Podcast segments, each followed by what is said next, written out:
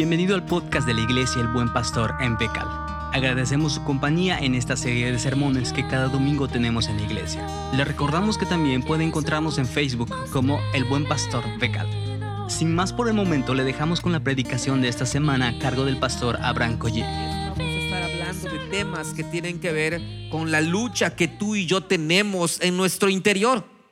Y específicamente hoy vamos a hablar acerca de la avaricia y la codicia, que vienen juntos en un combo normalmente, que tiene que ver con tus bienes, con mis bienes, con nuestro dinero, con todos los recursos que Dios pone en nuestras manos. Como muchas veces existe una lucha interna dentro de nuestros corazones con respecto a la avaricia y también con respecto a la codicia. Recuerdo una vez cuando estaba pues yo viendo una película acerca del espejismo en el desierto. No sé si ustedes conocen qué es el espejismo. El espejismo es un efecto donde alguien puede ver objetos donde no hay. Es una ilusión óptica que se observa en días muy calurosos y en lugares como los desiertos y las carreteras. El espejismo, amados hermanos, se trata de un fenómeno producido por diferentes temperaturas a las cuales se encuentran las distintas capas de la atmósfera. Los rayos de la luz se desvían a través de la refacción para producir una imagen desplazada de objetos distantes o del mismo cielo. Y es ese efecto que tú y yo vemos en las carreteras cuando hay mucho calor. Es ese mismo efecto que también vemos en el desierto que aparenta haber agua y no lo hay. En el área espiritual podemos caer en el espejismo de la codicia y también en el espejismo de la avaricia. Cuando muchas veces ponemos nuestra confianza en algo que no es duradero, cuando muchas veces ponemos nuestra confianza o depositamos nuestra lealtad en algo que es tan cambiante. Cuando invertimos cada segundo de nuestra vida sobre la faz de esta tierra en algo que no vale la pena.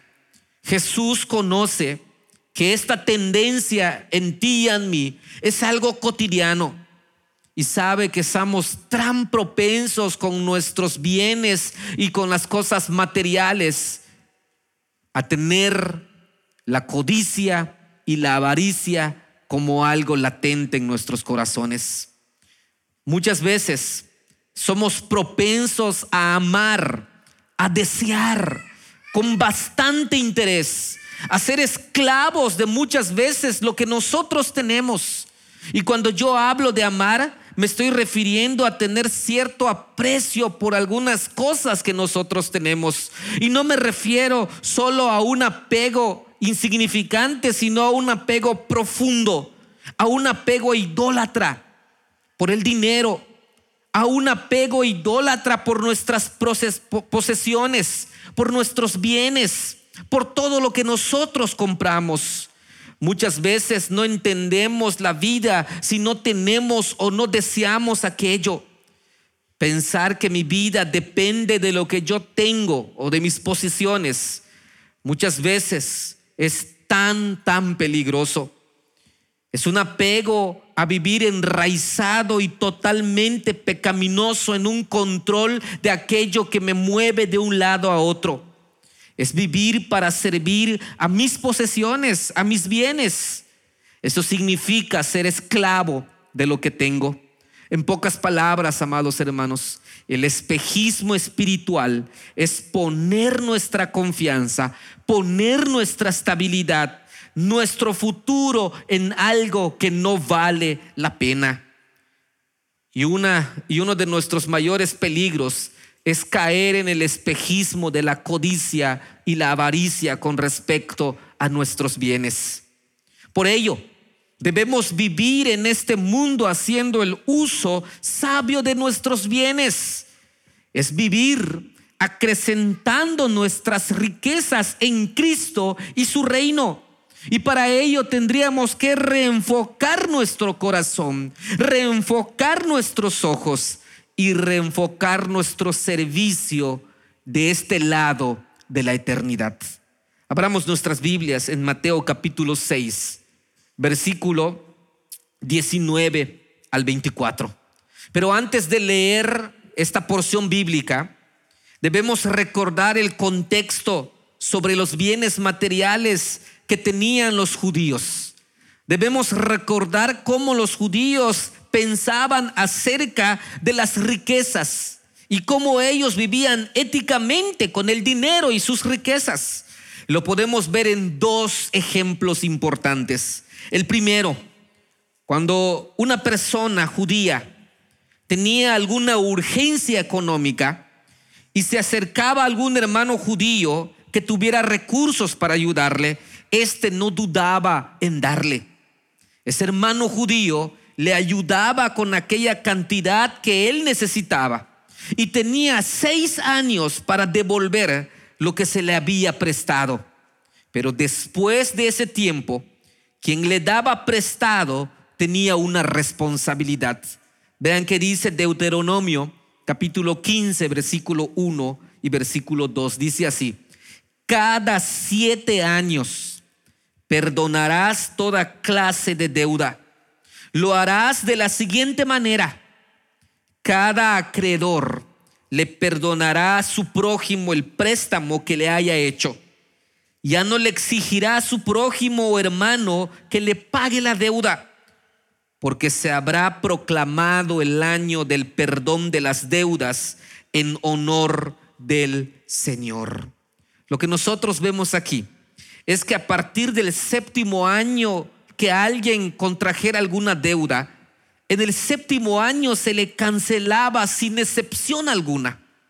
Quien había prestado no cobraría más a quien había prestado. El espíritu de esta ley lo que quiere enseñar esta ley, amados hermanos, es un corazón misericordioso entre la gente, pero también algo que pueda quitar la avaricia del corazón de un pueblo que quiere tener cada vez más. De esta manera, podía haber un equilibrio económico para no tener pobres tan pobres, ni ricos tan ricos. Este era la ética del pueblo judío sobre las riquezas y sobre el dinero. Y lo interesante que no se trataba de justicia, se trataba de aprender a ser misericordioso. Otro ejemplo que nosotros vemos de cómo los judíos tenían las riquezas es en la festividad del jubileo. Cada 50 años se juntaban varias fiestas en este, en este eh, evento. Y el gran día de la expiación, el séptimo año sabático, era el año del jubileo. Habían familias muy pobres que tenían que vender sus propiedades para poder seguir viviendo. Pero justamente en este año del jubileo, aquellos que habían comprado esas propiedades debían devolverlos a sus dueños originales. Esto, amados hermanos, enseñaba a evitar la existencia de monopolios, pero también a tener un corazón desarraigado de la avaricia, el egoísmo y la codicia. Este principio lo vemos durante todo el Antiguo Testamento. La ética judía respecto al dinero y a las posesiones se refuerzan en el Nuevo Testamento. Y en esta ética debemos tú y yo vivir cada día. Con este trasfondo en mente, los judíos teniendo esto en mente, escuchan las palabras del Señor Jesucristo diciendo en Mateo capítulo 6, versículo 19, no acumulen para sí tesoros en la tierra, donde la polilla y el hollín corrompen y donde ladrones matan y roban. Qué interesante, ¿verdad? El problema, hermanos, no es que los tesoros terrenales sean intrínsecamente malos. El problema, amados hermanos, en realidad no es tener las riquezas, no es tener el dinero. El problema es que tú y yo somos tentados con tanta facilidad a poner nuestra confianza en nuestro guardadito, a poner nuestra confianza en lo que nos da el gobierno, a poner nuestra confianza que tenemos en el banco, a poner nuestra confianza en todas las posesiones que tenemos. Jesús nos enseña que no vale la pena que dediques tu vida a expandir continuamente tesoros terrenales pensando que lo es todo. Debemos contrastarlo con lo que sí vale la pena y no es un espejismo. Cuando dice, no alleguéis tesoros en la tierra, está diciendo que no hay seguridad en las cosas materiales que tú y yo podemos tener ahora. Cualquier tipo de bien material sobre la tierra puede o bien ser destruido por los elementos de la naturaleza como la polilla y el óxido, o bien puede ser robado por ladrones. Jesús dice que la única inversión no sujeta a pérdida son las inversiones que tú y yo podemos hacer en el cielo. Es acrecentar, amados hermanos, nuestra riqueza en Cristo. Entonces, la conclusión de todo este versículo es que los tesoros de la tierra no duran, son pasajeros. Entonces la pregunta es, ¿qué tan inteligente es pues dedicar a acumular toda tu vida en cosas que ni te vas a llevar y que son de poca duración?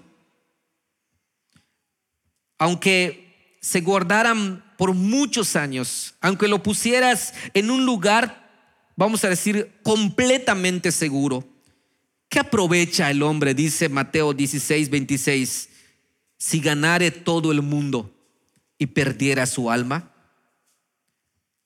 Nunca vamos a ver un camión de mudanzas tras un carro fúnebre. Los faraones eran enterrados con oro, con tesoros preciosos, para que según ellos se los llevaran a la siguiente vida. Pero tú y yo nos damos cuenta hoy que ahí están, en las tumbas, que no se pudieron llevar absolutamente nada. Los tesoros en el cielo, hermanos, son eternos, son incorruptibles. Los tesoros en el cielo dan gozo ahora, en el contentamiento y sintiendo bienestar que proviene de ser un dador para el extendimiento del reino de Dios. Pero su máximo disfrute y su máximo deleite vendrá del otro lado de la eternidad. Por ello, nuestros tesoros materiales no pasarán de esta vida a la siguiente, pero el bien que se ha hecho para el reino de Dios a través del uso de nuestros bienes materiales durarán para siempre. La obra de Dios que hace en nosotros se transfiere a la siguiente vida en la eternidad lo que tú y yo pudiéramos hacer en pro del reino de los cielos, amados hermanos, lo disfrutaremos. Eso sí pasa la eternidad. Por ello, debemos vivir en este mundo haciendo uso más sabio de los bienes que tú y yo tenemos para no caer en el espejismo de la avaricia y la codicia. Debemos vivir acrecentando nuestras riquezas en Cristo y en su reino. Para ello, tenemos que reenfocar nuestro corazón. Veamos cómo lo enseña el Señor Jesucristo. Versículo 21 dice así, porque donde esté tu tesoro, ahí estará también tu corazón. Si tu mayor tesoro está en tu cartera, en tu casa, en tus bienes, en algo que está aquí en la tierra, seguramente ahí se encuentra tu corazón y el deseo de tu corazón. Si tu tesoro está en el cielo, si tus intereses están centrados en Cristo, en su gloria y en su reino, ahí estará también tu corazón. Y saben, requiere mucho tiempo requiere mucho trabajo, requiere mucha atención personal acumular tesoros aquí en la tierra. Por eso es muy peligroso hacerlo, porque esto significa que el corazón tuyo y mío le debe pertenecer solo a Dios. Pero cuando hacemos aquello, el corazón se aparta de Dios para ir tras otra cosa que no es Dios. Sin duda, Dios quiere tu corazón y mi corazón. Mateo capítulo 22, 37 dice, amarás al Señor tu Dios con todo tu corazón. El corazón, amados hermanos, incluye el intelecto, la voluntad, las emociones, la conciencia, toda la parte inmaterial del hombre. El corazón entonces está ligado y no puede estar en dos lugares. Si los tesoros están aquí en las cosas de la tierra, ahí estará tu corazón. Pero si tu corazón está en Cristo, ahí es donde encuentras entonces tu tesoro. Por ello, debemos reenfocar nuestro corazón en lo que realmente vale la pena. Y es sin duda que es Cristo y su reino. Debemos utilizar todas nuestras posesiones y nuestros bienes materiales para extender el Evangelio aquí en medio de esta ciudad. Debemos utilizar nuestros recursos materiales para que otros conozcan acerca de Él. Debemos poner nuestra mirada en Cristo y cómo extender su reino con lo que Él nos da para administrar en nuestras manos. Sin duda alguna, eso es lo mejor que tú y yo podemos hacer con nuestras riquezas. Vivir en este mundo haciendo un uso sabio de nuestros bienes es vivir acrecentando nuestras riquezas en Cristo y su reino. Reenfoquemos nuestro corazón, pero también debemos reenfocar nuestros ojos. Si nosotros vemos el versículo 22 y el versículo 23 dice así, el ojo es la lámpara del cuerpo. Por lo tanto, si tu visión es clara, todo tu ser disfrutará de la luz. Pero si tu visión está nublada, todo tu ser estará en obscuridad.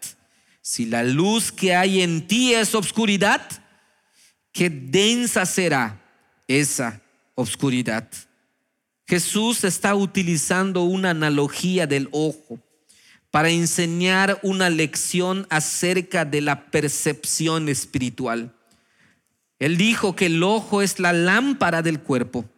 Es por medio del ojo que el cuerpo recibe iluminación y que puede ver.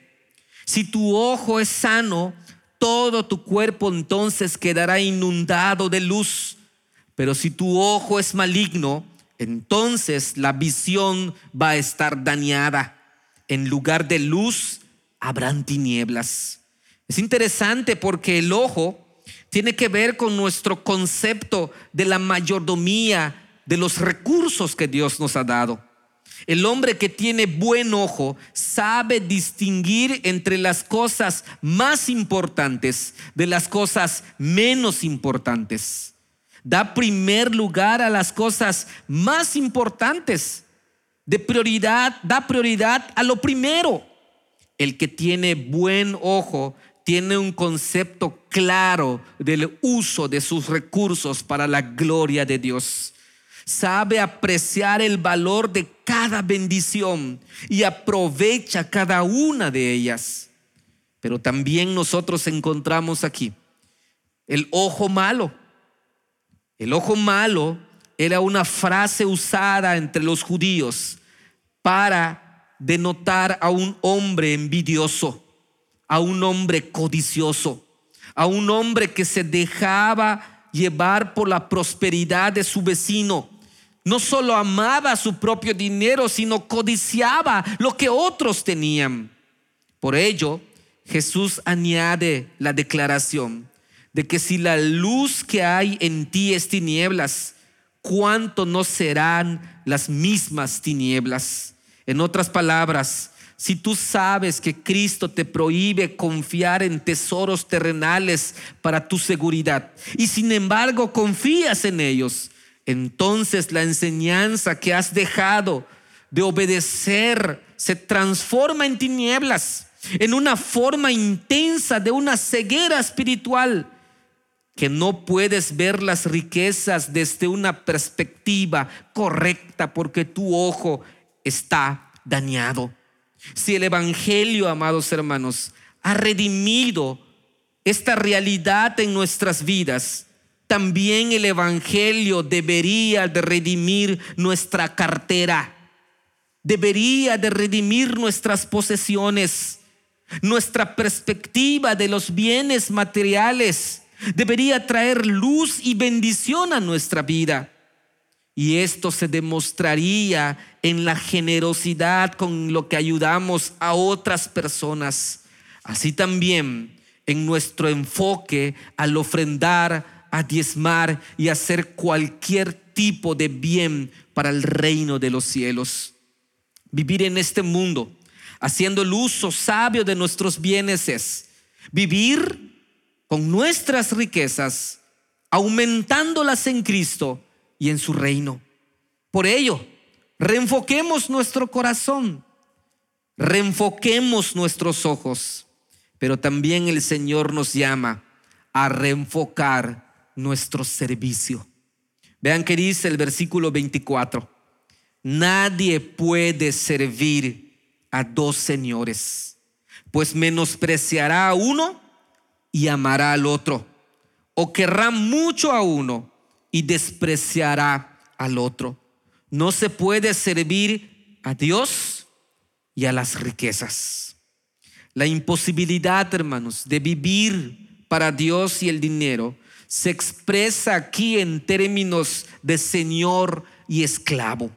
Nadie puede servir a dos señores porque inevitablemente uno tendrá su lealtad y obediencia. Así es con Dios y con las riquezas. O bien ponemos a Dios en primer lugar y rechazamos el gobierno del materialismo, o hemos de vivir para las cosas temporales y rechazamos la demanda de Dios sobre nosotros.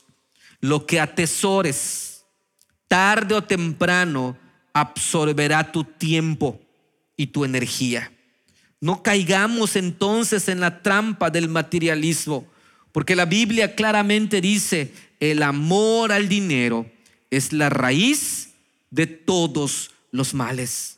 Jesús estaba contrastando los valores con lo terrenal y lo celestial cuando afirmó que debemos dedicar nuestra lealtad a las cosas que no se marchita, que nadie puede robar, que no puede envejecer. Cuando tú y yo pensamos que las riquezas son el propósito de nuestra vida, cuando ponemos nuestra seguridad y nuestra esperanza en lo que tenemos, estamos saliendo de la perspectiva bíblica y estamos haciendo caso omiso a la advertencia clara de la escritura con un entendimiento distorsionado de las riquezas, los problemas en tu vida llegarán tarde o temprano. Por ello, Primera de Timoteo capítulo 6, versículo 10 dice, porque el amor al dinero es la raíz de toda clase de males. Por codiciarlo, algunos se han desviado de la fe y se han causado muchísimos sinsabores. ¿Cuál es el efecto dañino entonces del amor al dinero? Sin duda, hermanos, nuestra lealtad. Nuestra lealtad se muestra en dónde estamos pasando más tiempo. Cuando amamos el dinero, nos vamos alejando sutilmente de aquello que decimos creer. Cristo y su gloria y su palabra, entonces van pasando a segundo término y pones como primer término tu trabajo y pones como primer término tus posesiones. Inclusive Llegamos a hacer cosas que son contrarias a la voluntad del Señor con tal de ganar o de ahorrar un poco más de dinero. Nos endeudamos cada vez más, más y más. ¿Y saben qué es lo más interesante? Que trabajas más, más y más. Hasta el grado que dejas a Cristo, la adoración comunitaria, en segundo término. Muchos se han desviado de la fe y la Biblia dice que han causado muchos sinsabores. No nos alejemos de nuestra fe por causa de nuestros bienes, del dinero, de la codicia, de la avaricia. No le des tu lealtad a algo tan efímero, tan cambiante, tan perecedero como las riquezas en esta vida. Hazte constantemente esta pregunta. ¿Estoy dejándome de mi dependencia a Dios con tal de tener cada día más? ¿Estoy pasando más tiempo en pensar cómo incrementar mis bienes que mi relación con Dios? ¿Estoy pensando más o estoy pasando más tiempo en mi trabajo y en mis negocios que en mi tiempo devocional con Dios? Gracias a lo que Cristo hizo en la cruz del Calvario, tú y yo podemos en este día vivir de acuerdo a lo que Él nos manda en su palabra. Debemos vivir acrecentando nuestras riquezas en Cristo y en su reino. Pero para que esto suceda, tenemos que reenfocar nuestro corazón. ¿En dónde está tu corazón? Tenemos que reenfocar nuestros ojos. ¿Cuál es la perspectiva acerca de tus bienes materiales? Y debemos reenfocar nuestra lealtad? ¿A quién le estamos dando nuestro servicio? ¿En dónde pasamos más tiempo? Sin duda alguna, esto, hermanos, es un enemigo interno. Y este enemigo interno se lucha y se batalla con la palabra de Dios. Reenfoca tu corazón, reenfoca tus ojos y reenfoca tu lealtad. Oremos. Te damos gracias, Padre, porque a través de esta vida nos das la oportunidad de tener perspectivas correctas con respecto a lo que nosotros tenemos. Ayúdanos, Señor, a luchar contra este enemigo interno de la codicia y la avaricia, que quieren robar nuestro corazón, que quieren desviar nuestros ojos y que quieren ganar nuestra lealtad. Ayúdanos, Señor, a poder mantener nuestros bienes y nuestras riquezas a tu servicio y a empezar, Señor, a incrementar las bendiciones de tu reino, a incrementar, Señor, también los tesoros en el cielo, que son eternos y son duraderos. Te lo suplicamos, bendito Padre, en el nombre de tu Hijo amado, es Cristo Jesús, Señor nuestro. Amén.